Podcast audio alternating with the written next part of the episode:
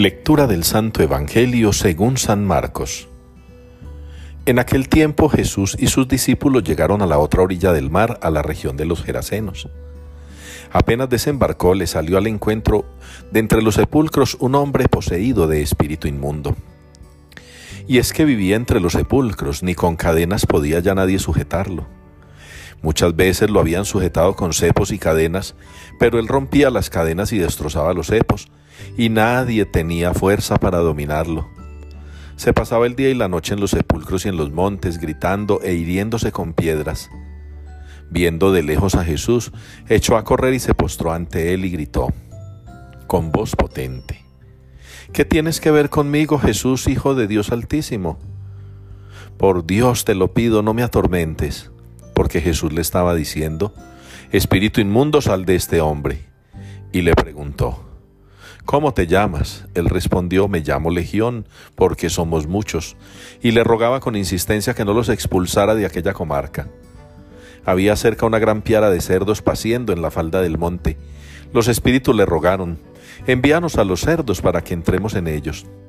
Él se lo permitió los espíritus inmundos salieron del hombre y se metieron en los cerdos, y la piara, unos dos mil, se abalanzó acantilado abajo al mar y se ahogó en el mar. Los porquerizos huyeron y dieron la noticia en la ciudad y en los campos, y la gente fue a ver qué había pasado.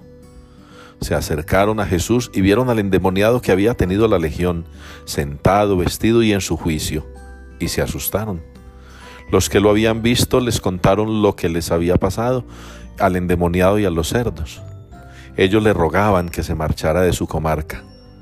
Mientras se embarcaba, el que había estado poseído por el demonio le pidió que le permitiese estar con él, pero no se lo permitió, sino que le dijo, Vete a casa con los tuyos y anúnciales lo que el Señor ha hecho contigo y que ha tenido misericordia de ti. El hombre se marchó y empezó a proclamar por la Decápolis lo que Jesús había hecho con él todos se admiraban. Palabra del Señor. Levántate, Señor, sálvame. Es la respuesta que nos une hoy en la liturgia al Salmo número 3. Levántate, Señor, sálvame.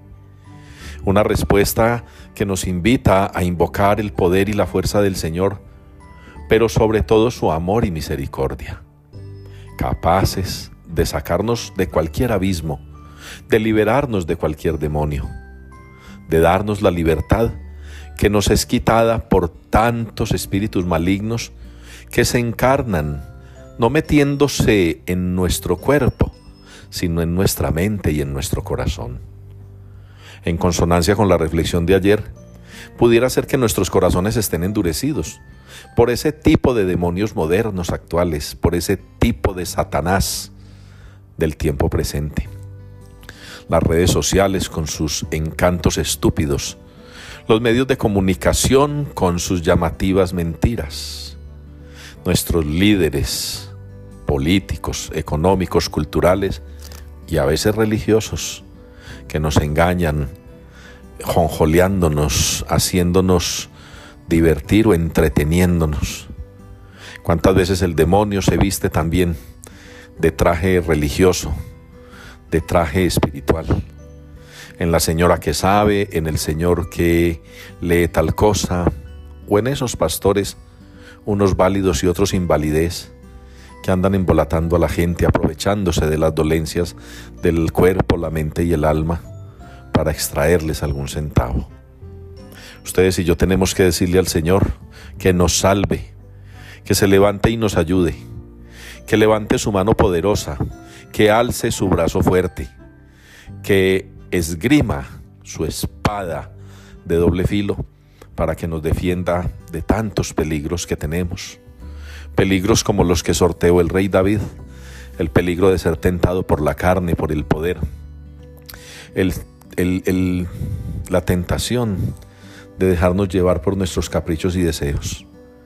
Así como Jesús liberó aquel hombre de esa legión de demonios, puede a nosotros también liberarnos de los demonios de nuestra vida, la envidia, el egoísmo, la pereza, la tibieza espiritual, el afán de mantener un estrato o un estatus. arrodillarnos a los pies del ídolo del trabajo, del ídolo de producir, de dar resultados. Entre el clero y la vida religiosa también, ese demonio maldito que se le mete a algunos sacerdotes, jerarcas, del querer trepar, del querer ascender, estripando a quienes vamos quedando por debajo.